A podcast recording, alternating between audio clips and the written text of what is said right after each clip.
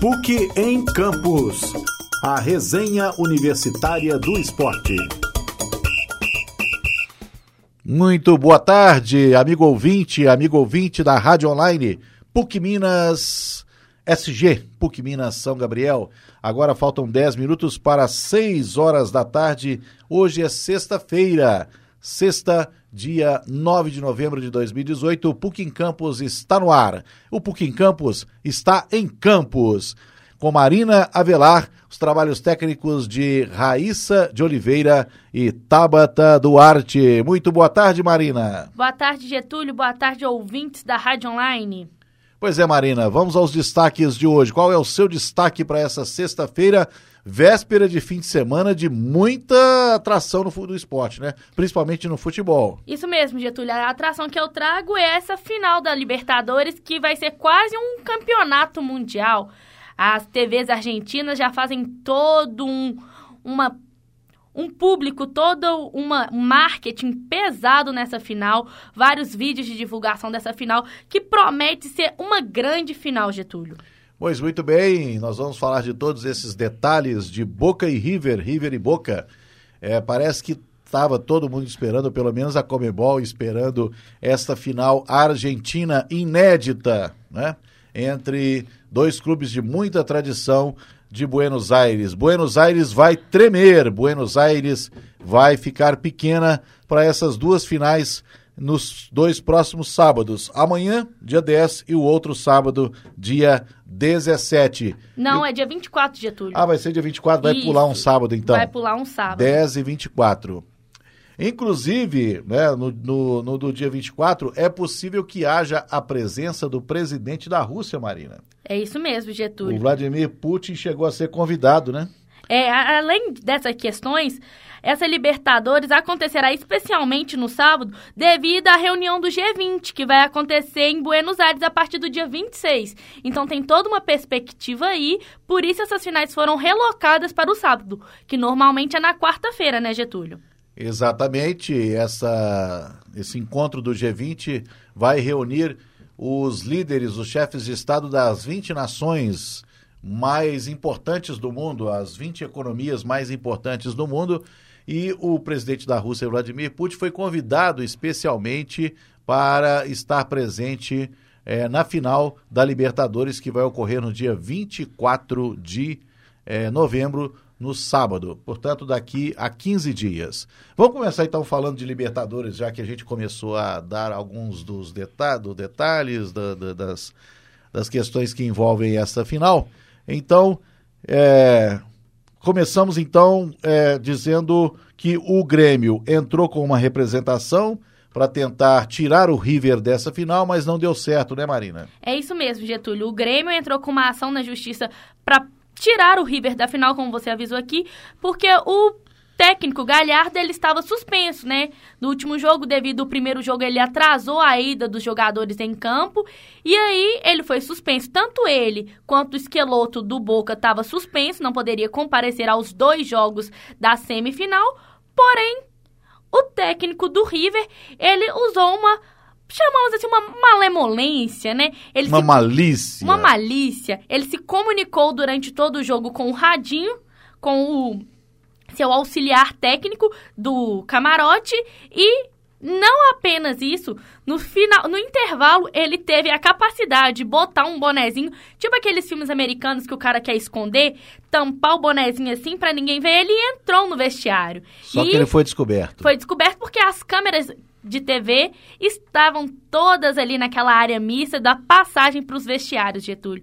Porém, o Grêmio entrou com a ação, demor é, adiaram, começaram falando que o julgamento ia acontecer na sexta-feira, depois o julgamento passou para ser no sábado, mas voltou para sexta, o julgamento aconteceu no feriado da sexta-feira do dia 2 de novembro, e aí falaram que o resultado ia ser dado nessa sexta, na sexta-feira do dia 2 às 18 horas, Porém, a Comembol atrasou e falou assim que o resultado ia ser dado meio-dia do sábado. Porém, isso também não ocorreu e só no finalzinho do sábado que a Comembol falou assim que vai punir o Galhardo, ele não vai poder participar dos dois jogos da final e que é só isso mesmo. O Grêmio tá fora, o técnico vai continuar sem participar dos jogos e a Comebol até cogitou a possibilidade de estar tá usando bloqueadores de sinal para não haver comunicação entre o Galhardo. É, parece haver dois pesos e duas medidas da Comebol, né? Porque recentemente o Santos foi eliminado da Copa Sul-Americana porque escalou o Sanches, né? E era um jogador irregular para a partida. O Santos, o Santos acabou sendo eliminado, foi quase que um WO, né? Ele acabou perdendo os pontos dessa partida, menos três pontos que acabou desclassificando. Uma coisa muito engraçada também, Getúlio, é que o técnico do Boca, se eu não me engano, ele tem um gêmeo. E o gêmeo dele é o auxiliar técnico. E quem estava presente no jogo contra o Palmeiras é o gêmeo. Será que não houve aquela mudança do, de filme americano, não? Porque eles são idênticos, Getúlio. Tanto o auxiliar técnico do Boca quanto o técnico são gêmeos idênticos. Então, sabe lá o que, que aconteceu aí, né? É, será que o Galhardo não tem um gêmeo idêntico também, não? É, será? Ele espera que sim. Ele espera que sim, né? Não, o que vocês viram foi meu irmão, não fui eu, né? É muito cômodo, é sempre bom ter um gêmeo idêntico, né? Univitelino, para você poder ter uma vida dupla. Pois é, então o jogo vai ocorrer neste sábado às 6 horas da tarde, horário de Brasília. Isso mesmo, Getúlio, às 5 horas no horário local. O primeiro jogo dessa final histórica vai acontecer na La Bombonera. E o que chama muita atenção é que terão torcidas únicas. E isso aconteceu um grande, um certo... Torcida única. Torcida não, única. Só a torcida da casa, do só time a torcida da casa. que vai ser o River. É, o problema, não, eu não chamo bem de problema. É não, na que... verdade começa na, na Bomboneira, né? Na então é a torcida do Boca. Isso. O time mandante é o Boca. O que é muito engraçado nessa situação é que assim que decidiu, na última quarta-feira, quando o Palmeiras foi decretado eliminado e o Boca seguiu, na sexta-feira, no dia 2, antes de haver o julgamento que o Grêmio entrou com a ação, o presidente da Argentina, o Maurício Macri, afirmou que os dois jogos teriam torcidas divididas, 50-50. Porém, isso não existe na Argentina desde 2014, quando acontece os campeonatos estaduais, que a gente chama de estadual lá, os campeonatos dentro da AFA, a Federação Argentina, desde 2014 são jogos com torcidas únicas, diferente daqui que acontece 50-10. Ela é, é 100% do time mandante. Aqui é 90-10, né? É, 90-10. Outra coisa muito estranha também que aconteceu dessa divergência é que a Federação Argentina não quer os jogos e os dirigentes dos ambos os clubes também não querem 50-50. Eles que decidiram, por questões de segurança, serem 100. Só apenas 100%, Getúlio.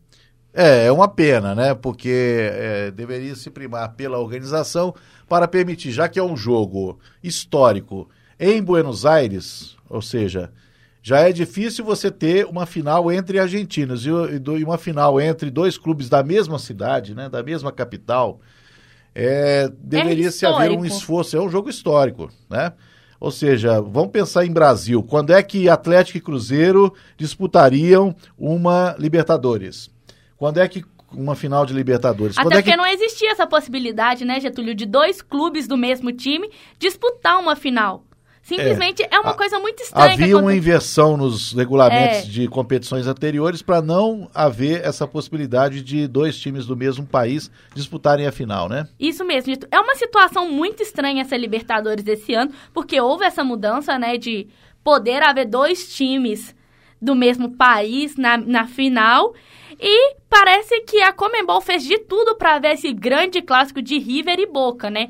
O Santos foi punido, o Cruzeiro foi prejudicado, o Palmeiras foi prejudicado, tudo garantia, tudo já dava certeza o que Grêmio haveria. Foi o Grêmio foi prejudicado. Tudo dava uma certeza, a gente até comentou em alguns programas, que seria uma final River e Boca desde sempre. Mesmo Boca tendo sido quase eliminado na fase de grupo e passou graças ao Palmeiras, vale lembrar isso, né? E depois de tantos esforços, né, não valeria apenas mais um esforço para que houvesse divisão igualitária de torcidas, né, torcedores do Boca e torcedores do River, é, primeiro na, na Bomboneira e depois no estádio Monumental de Núñez, que é o estádio do River Plate. Mais informações sobre esse jogo, Marina? Esse jogo, Boca Getúlio, ele traz, além de a gente de todo falar, fa, da gente dizer que vai ser um grande jogo, eh, os times, tanto Boca quanto River, inflacionaram os valores dos ingressos num, num valor exorbitante. É quase, tá chegando quase 13 mil reais convertidos aí um jogo dessa final. E muitos torcedores, muitos sócios do Boca já não conseguem comprar ingresso para essa final. Pois é. Então tá aí a final desse sábado, 8, 6 horas da tarde, 18 horas, horário de Brasília, o Brasil que está no seu horário de verão para o Distrito Federal e mais 10 estados da federação. O horário de verão não atinge os estados do Nordeste, é, do, do norte do país, né? E também é, uma parte é, do Centro-Oeste que também não tem horário é, de verão. Então, apenas 10 estados e o Distrito Federal é que estão sob a jurisdição do horário brasileiro de verão, que é comandado pelo horário de Brasília. Agora são 6 horas em ponto no Puquim Campos. Nós vamos para o intervalo e daqui a pouco vamos falar da 33ª rodada do Campeonato Brasileiro.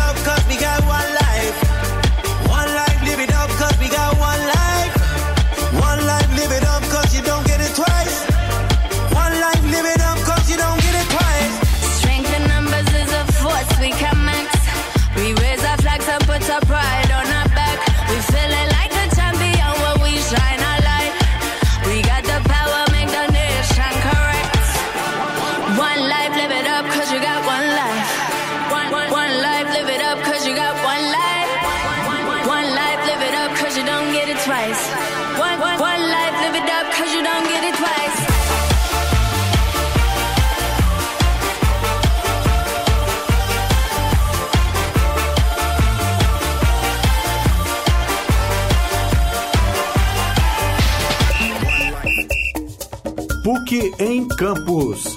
A resenha universitária do esporte. Muito bem, voltamos com o PUC em Campos, 6 horas 2 minutos. Marina, vamos voltar a falar da final da Libertadores, mas vamos falar de todos os campeões da Libertadores, né? Todos os campeões das 58 edições da Libertadores. Nós estamos vivendo agora a final da 59ª, a edição número 59. A primeira foi em 1960, vencida pelo Penharol do Uruguai. Então, Marina, vamos começar aí a sessão do entre da, daqueles com mais títulos, né? Uma ordem decrescente de títulos entre os países da Sul, da países sul-americanos que já venceram, que já foram campeões da Copa Libertadores da América. Então, Getúlio, vale lembrar que a Copa Libertadores ela já existia, né? Só que era conhecida como Campeonato dos Campeões, porque reunia todos os campeões nacionais ali para disputar esse torneio. O maior campeão da Libertadores é o Independente, ele tem sete títulos. Essa trajetória começou em 64, foi seguida para 65, 72, 73, 74, 75 e fechou em 1984. O Independente, que possui sete títulos, o maior vencedor e pode ser alcançado pelo Boca, caso o Boca sa saia campeão dessa Libertadores, Getúlio. Exatamente. Então o Boca ele persegue esse título, né, para alcançar o mesmo número de é, campeonatos que o Independiente. O Boca foi campeão em 77, 78. Em 77 ele foi campeão em cima do Cruzeiro. Né? Foi a segunda final seguida que o Cruzeiro disputou na década de 70. O Cruzeiro havia ganhado do River no ano anterior, em 76. No ano seguinte, ele também foi para a final, mas perdeu para o Boca Juniors. 77, 79, 2000, 2001, 2003 e 2007. O Penharol, como você disse, é o outro maior ganhador. Ele tem cinco títulos. Ele que iniciou essa nova fase da Libertadores em 1960, foi campeão invicto nesse ano, seguiu para 61, 66, 82 e 87. O Estudiantes tem quatro títulos: 68, 69, 70 e 2009. 2009 foi em cima do Cruzeiro. Em seguida temos o Nacional, que tem três títulos em 71, 80 e 88, É o Getúlio. Nacional do Uruguai, né? Isso. Em seguida, o Olímpia, com três títulos: o Olímpia do Paraguai, 1979, 90 e 2002. O River Plate, que é o outro finalista da competição em 2018, também possui três títulos e foram conquistados em 86, 96 e 2005. O Santos também tem três títulos conquistados em 62 e 63, Santos de Pelé, e 2011. O, Santos, de Neymar. Agora, é, em 2011, com o Santos de Neymar, que depois foi disputar aquela final né, contra o Real Madrid. Barcelona, não? Foi o Barcelona? Foi o Sim. Barcelona. É, porque ficou toda aquela. Quem era melhor? Messi ou Neymar, ou Neymar? isso. Messi ou Neymar? Contra o Barcelona, O exatamente. outro paulista que tem três títulos é o São Paulo. O São Paulo conquistou os títulos em 92, 93 e 2005. É, aquele time de Tele Santana em 92, 93, que tinha Raí, que tinha é, Miller, Silas, né? O Rogério Ceni já era goleiro do São Paulo, né? Então, aquele grande time do São Paulo do início dos anos 90, treinado por Tele Santana. O Cruzeiro tem dois títulos. O Cruzeiro conquistou a Libertadores em 76, em cima do River Plate, e em 1997, em cima do Sporting Cristal do Peru. O Grêmio tem três títulos, que foi conquistados em 83, 95 e 2007. Vale lembrar por isso 2017. ano 2017. passado. Isso, por isso que ele está pouco trocado aí, porque antes ele tinha só dois, agora ele conquistou três, estava em busca do Tetra, mas não deixaram, né, Getúlio? É, esse ano estava em busca mais uma vez, né? E acabou ficando no meio do caminho por causa dessa questão envolvendo o técnico do River Plate. O Internacional tem dois títulos, 2006 e 2010. Né? O Internacional, em 2006, é, ele tinha lá o, o técnico Abel Braga, e em 2010 o técnico era Celso Rotti. Começamos agora, Getúlio, com os títulos, os times que têm apenas um título, né? Começamos com o Argentino Júnior, que tem, conquistou essa façanha em 85. O Atlético Mineiro em 2013, aquela campanha com Ronaldinho Gaúcho, Jô, Bernard e companhia limitada, né? Vitor, São Vitor, foi, foi nessa competição que o Vitor ganhou o apelido de São Vitor por ter salvado com os pés o gol, né? Que seria do Tijuana nos pés de... é, Fiascos. Exatamente, o Riascos, que depois veio para o Cruzeiro, veio para o, o Vasco, né? Mas foi um fiascos. Outro Atlético que possui um título é o Atlético Nacional, o título que foi conquistado em 1989. O Colo-Colo do Chile em 1991. O Corinthians tem um título em 2002 conquistado com aquela equipe com Emerson Sheik naquela melhor fase. O Flamengo também tem um título, 1981. Esse título é histórico, né? Esse título do Flamengo, não é, Marina? Esse título do Flamengo é um pouco polêmico, talvez, né? Talvez não, né? Com certeza. Aquela final histórica em cima do Atlético Mineiro, que o árbitro era José White. José Roberto Wright. Que tá engraçado dessa história é que o árbitro era brasileiro, com uma final de dois brasileiros, e ele tava no mesmo avião com a delegação do Flamengo. Mas isso são casos, acontecimentos históricos que acontecem assim. É, nesse jogo, quase metade do time do Atlético foi expulso, inclusive Reinaldo. É, agora, seguindo os outros times que têm apenas um título, a LDU né, de Quito, no Equador, também tem um título conquistado em 2008. Once Caldas também tem um título conquistado em 2004. O Palmeiras tem um título em 1999. O Palmeiras que naquela época tinha é, um, um timaço, né? Um timaço do time de Palme- do Palmeiras no final da década de 90 e o técnico era Filipão, Ju- é, Luiz Felipe Scolari. que também tentou essa façanha esse ano, mas não teve muito jeito, né, Getúlio? Também ficou no meio do caminho. É, o outro time que tem apenas um título é o Racing, da Argentina, que conquistou em 67. O São Lourenço, time do Papa, conquistou a Libertadores em 2014. Naquele ano ele eliminou o Cruzeiro e chegou à final e foi campeão. O São Lourenço também eliminou o Cruzeiro ano passado da Libertadores, lembra? Então o São Lourenço ele tem um histórico aí em relação ao Cruzeiro. O São Lourenço também estava no grupo do Cruzeiro, na fase de grupos, ele fazia parte do grupo do Cruzeiro, que tinha Cruzeiro, São Lourenço, Esporte Cristal e Aliança de Lima. Classificaram-se para a segunda fase Cruzeiro e Esporte Cristal, e Cruzeiro e Esporte Cristal acabaram se encontrando novamente na final, aqui no Mineirão, quando o Cruzeiro ganhou de 1 a 0, gol de Elivelton, foi o segundo título do Cruzeiro na Libertadores. O Vasco da Gama também tem apenas um título conquistado em 98. E o Vélez Sarsfield também tem um título conquistado em 1994. Vale lembrar, Getúlio, que finalizamos aqui os títulos campeões, que o México ele participava do torneio até o ano de 2016. Porém, a partir do ano passado, ele não quis mais participar, alegando questões de calendário das competições nacionais. Então vamos aos países que mais venceram a Libertadores. A Argentina soma 24 dos, dos 58, né? São 58 títulos.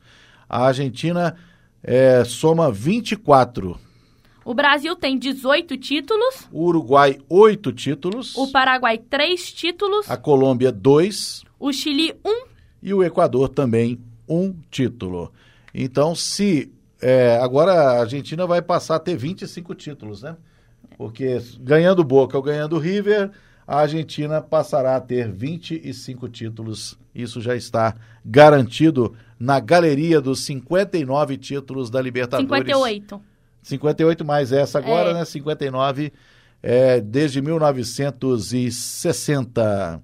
Ô Marina, eu estava pensando aqui, esses títulos aqui, estou lembrando de uma propaganda de uma de tubos e conexões, tinha uma propaganda de uma empresa de tubos e conexões em que os encanadores ficavam, cada um era de uma nacionalidade, e eles ficavam se comunicando pelos canos, como se o cano fosse de um país até outro. E eles ficavam tirando vantagem, né? A Argentina, por exemplo, se fosse hoje, a Argentina, 24 Libertadores. No Brasil, 18 Libertadores, né? Cada um contando vantagem. E a Venezuela também estava no meio. E a Venezuela não tem nenhum título, né? A, a, o México lá, é, não sei o que, quantas Coca, CONCACAFs, né? Que é a, a Confederação Centro-Americana de Futebol.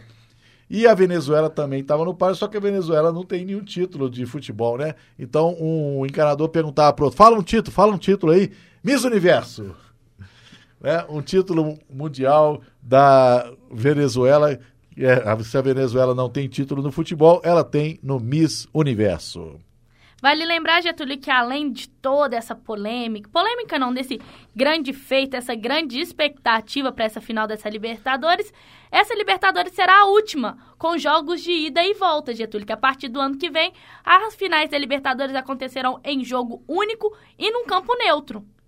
É, vai tirar um pouco dessa alegria da torcida, né? Que vai receber o time adversário.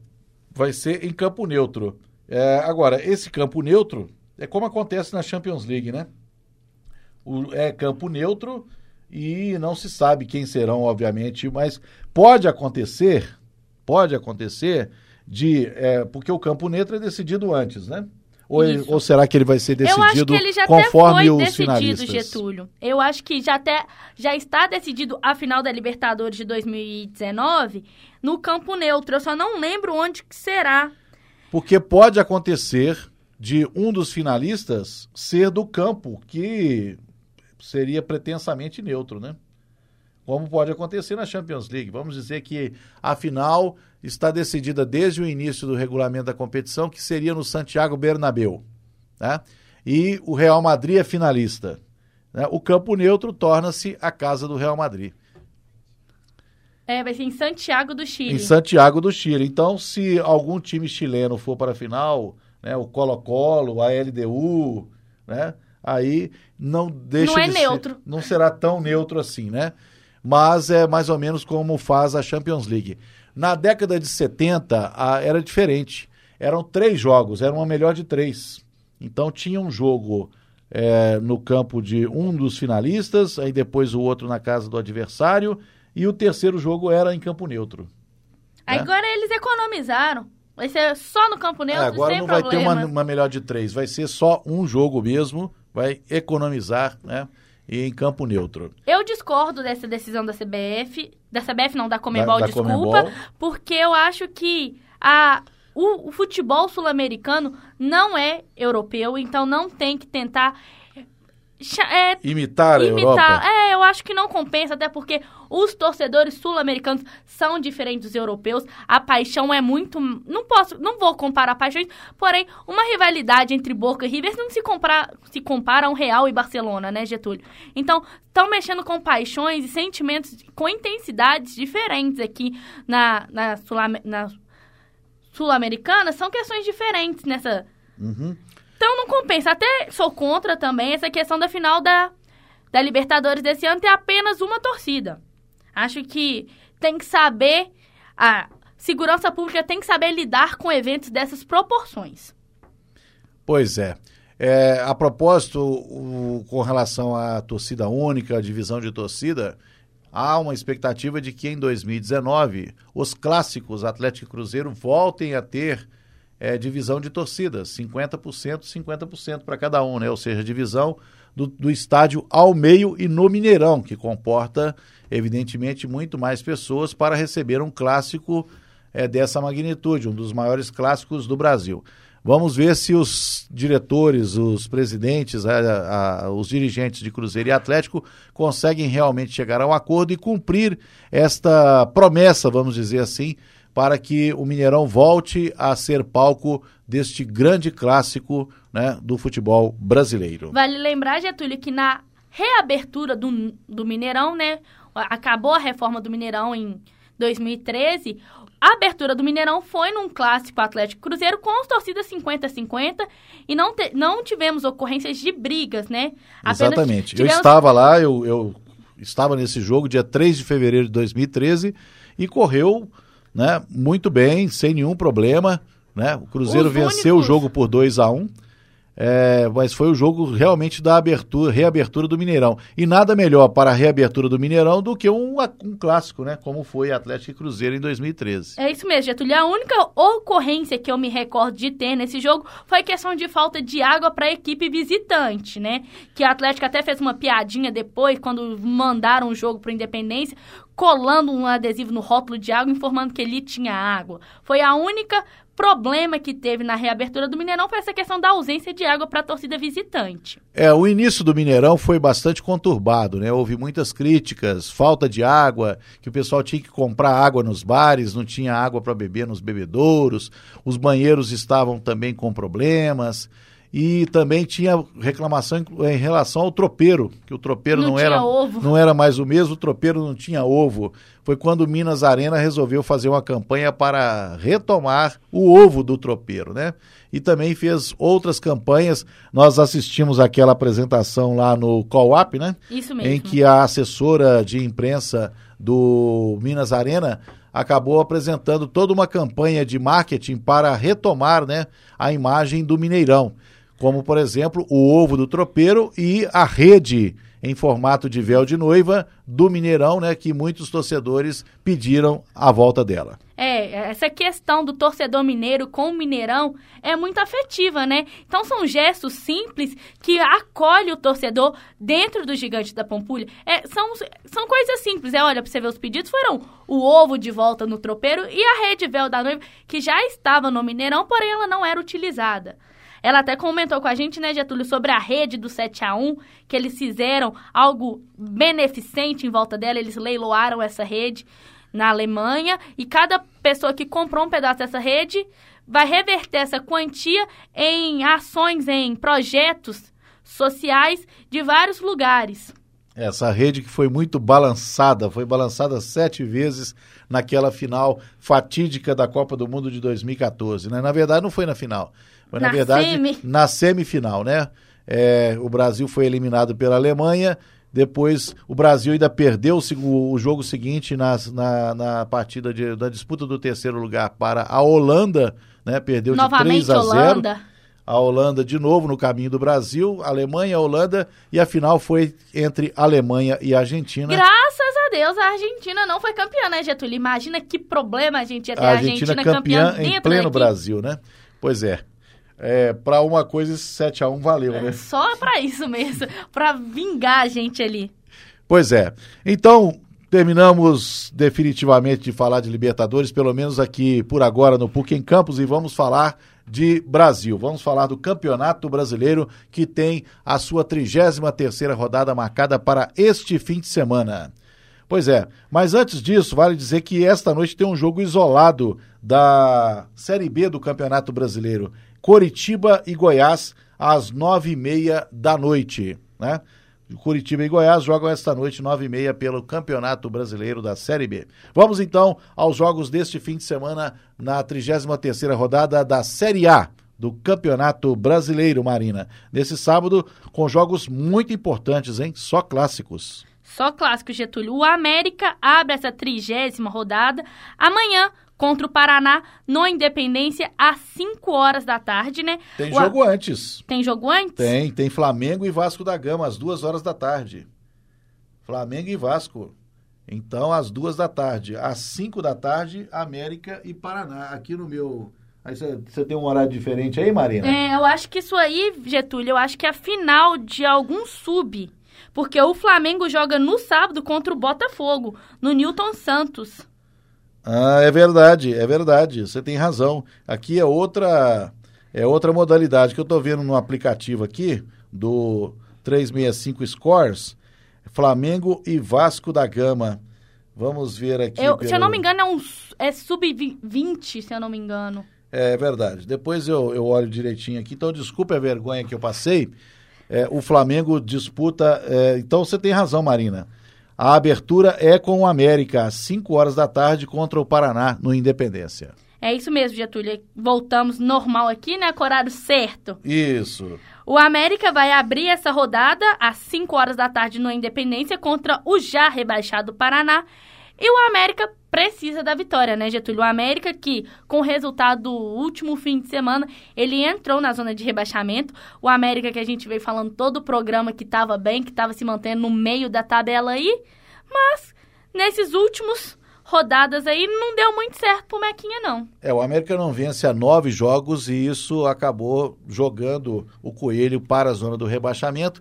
Ele está em 18º lugar com 34 pontos e está disputando aí, né, para não cair contra a Chapecoense, contra o Esporte, né, contra o Vitória, né? São time e o Vasco também, são times que correm por fora aí para tentar sair da zona da degola e não fazer companhia ao Paraná, que já está na Série B do ano que vem. Só fazendo um adendo aqui, Getúlio. O Paraná recentemente, recentemente não, acho que foi segunda-feira, ele postou na rede social dele, no Twitter, se despedindo da Série A e vários torcedores, é, vários perfis alternativos de Série A e Série B entraram na brincadeira com ele, falando que deseja ele voltar. Até o próprio perfil do Cruzeiro falou que deseja um retorno para ele muito bem na Série A.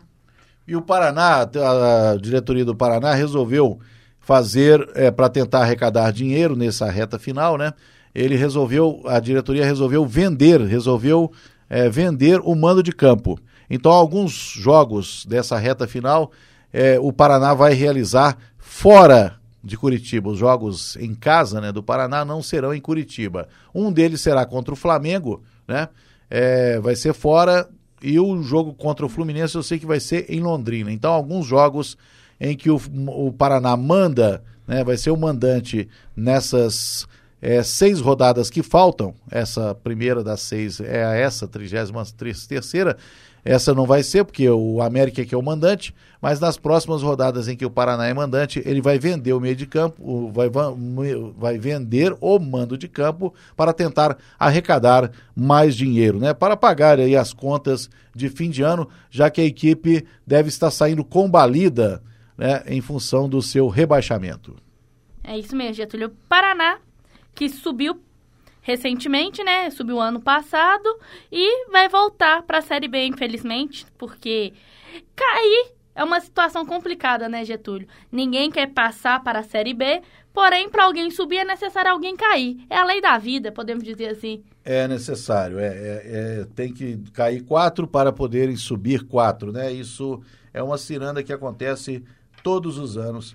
O Paraná não foi feliz nessa sua investida aí na, na, na primeira divisão terá que começar tudo de novo para voltar à divisão de elite. E para que isso não aconteça, né, o América precisa vencer. Só a vitória interessa ao time do América.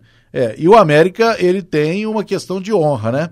Porque se ele não conseguir vencer o Paraná, né? A situação complica. A situação complica e ele vai pegar adversários muito mais fortes daqui para frente, nessas cinco rodadas que faltarão para é, o término do campeonato, que será no dia 2 de dezembro. Né? A última rodada do Campeonato Brasileiro vai ser no dia 2 de dezembro. A diretoria da América sabe disso e por isso que ela está promovendo ingressos, está é, colocando ingressos a preços muito baixos para incentivar a torcida e promovendo sorteio de carros e TVs. É. Cinco carros e alguns aparelhos de TV. Você falou um pouquinho aí da Série B, Getúlio, vale lembrar que o Fortaleza, do técnico Rogério Ceni voltou à divisão de elite. O, C... o Fortaleza é líder da Série B e já, já alcançou a sua vaga na Série A do ano que vem. Se o Ceará conseguir escapar do rebaixamento, o Ceará também não está afastado, né? Ainda vive o fantasma da zona do rebaixamento, tenha, embora tenha conseguido algumas vitórias nas últimas rodadas. No ano que vem, Fortaleza terá duas equipes na Série A, né? na divisão de elite. É, é, difícil isso acontecer, há muitos anos isso não acontecia. Fortaleza e Ceará poderão representar o estado do Ceará no Campeonato Brasileiro da Série A ano que vem. Outros jogos então deste fim de semana? Corinthians e São Paulo também joga sábado às 5 horas da tarde na Arena Corinthians. Botafogo e Flamengo, né? O jogo que vale, porque eu inventei um outro jogo aqui, que é de outra divisão, mas o Botafogo e Flamengo às 7 horas da noite. No Newton Santos. No Newton Santos. Enquanto isso, estarão jogando Boca Juniors e River Plate pela Taça Libertadores, como nós já falamos, é né? porque o jogo será às 6 horas da tarde, horário de Brasília. Outro jogo do sábado também é Atlético Paranaense e Cruzeiro na Arena da Baixada. Pois é, esses são os jogos que abrem a 33ª rodada, que prossegue no domingo. É, Getúlio, mas esse jogo do Atlético Paranaense do Cruzeiro, vale lembrar que o Atlético Paranaense está disputando a semifinal da Copa Sul-Americana. Saiu vencedor no última, na última quarta-feira, vencendo por 2 a 0 o time do Fluminense. E ele quer, de todo jeito, também ganhar esse jogo contra o Cruzeiro para permanecer no G6 ali. Ele não quer contar com a Sul-Americana para conquistar a vaga na Libertadores, não. Ele quer manter nas primeiras partes da tabela do Brasileirão. Esse é um confronto direto, porque o Cruzeiro tem 46 pontos, está em oitavo lugar seguido do Atlético Paranaense, que tem 43. Então é aquele famoso jogo de seis pontos, né? Se você ganha, você ganha três e tira três do adversário direto. Portanto, é o chamado jogo de seis pontos. Se o Cruzeiro vence, ele vai para 49, né? E como o Atlético vai pegar o Palmeiras no domingo, o Cruzeiro está no encalço do Atlético aí e pode ultrapassá-lo caso o Galo não consiga um resultado positivo diante do Palmeiras. E é o Galo que joga no domingo, não é, Marina? É isso mesmo. Na Arena Independência, às 5 horas da tarde, o Atlético enfrenta o Palmeiras. O Atlético esse ano que está cercado de problemas extra-campo, né, Getúlio? O Atlético que não vem bem no campeonato, já tem mais de um mês que ele não vence uma partida e agora apareceu uma dívida, uma dívida não, que essa dívida sempre existiu, apareceu a possível venda de outra, da metade do Diamond por um valor exorbitante. O shopping Diamond Mall? Isso, o Atlético já vendeu uma parte dele no ano passado na quantia de 250 mil reais para uma empresa para custear fundos para a Arena MRV e agora, com juros de 50 milhões ao ano, o Atlético pretende, pensa em vender essa parte do Diamond também para manter uma situação. O Atlético estava com salários atrasados, está jogadores alegando que os problemas extra-campo está atrapalhando diretamente nos resultados e ainda tem essa questão de dessa inconsistência de técnicos e demissões de dirigentes, né, Getúlio? O lugar, o quarteirão onde é hoje o shopping da Mall, né?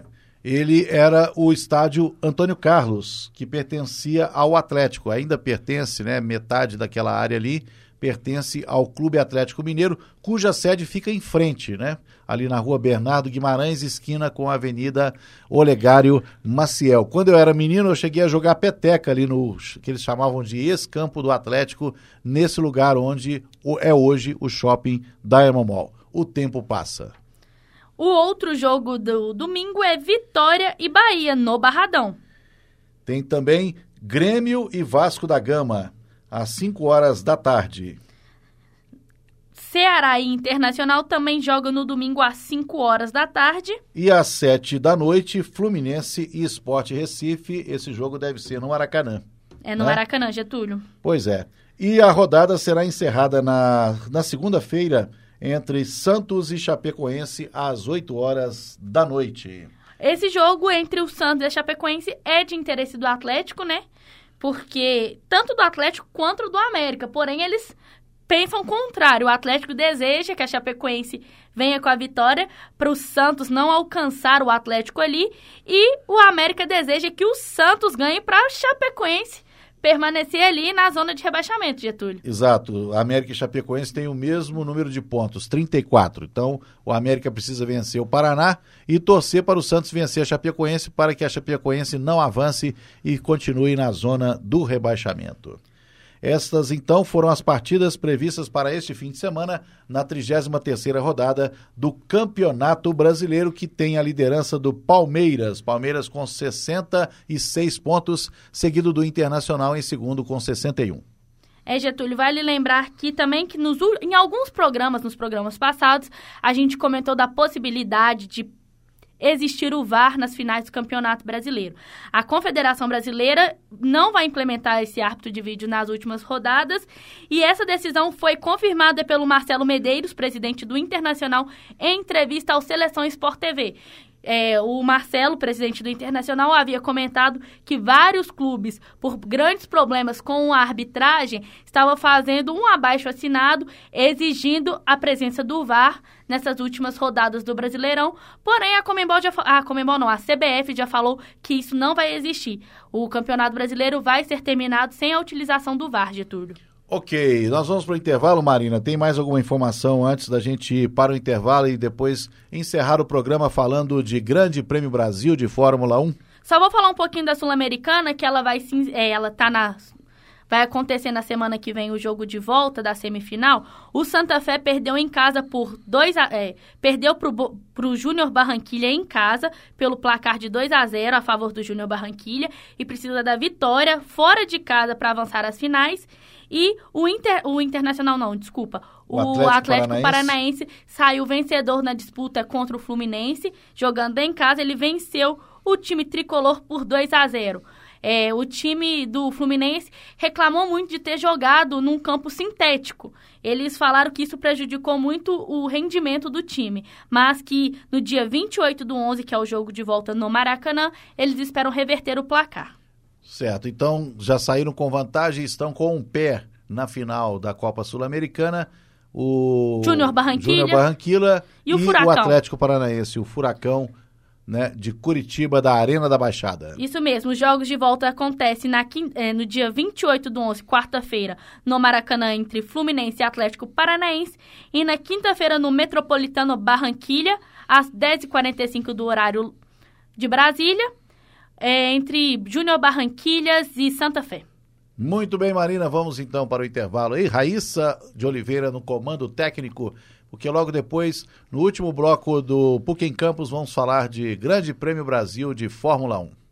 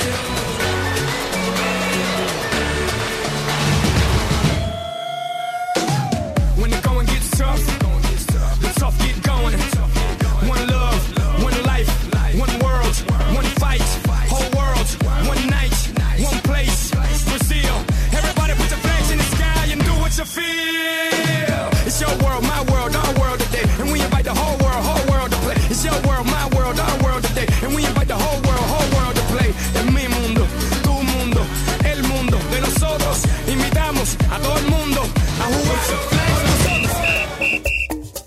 PUC em Campus. A resenha universitária do esporte. Muito bem, estamos de volta ao último bloco do PUC em Campus. Deixa eu é, esclarecer uma informação aqui, porque no bloco anterior eu comecei falando sobre a abertura do Campeonato Brasileiro e haveria um jogo entre Flamengo e Vasco da Gama às duas horas da tarde, mas esse jogo é pelo Novo Basquete Brasil. Ah.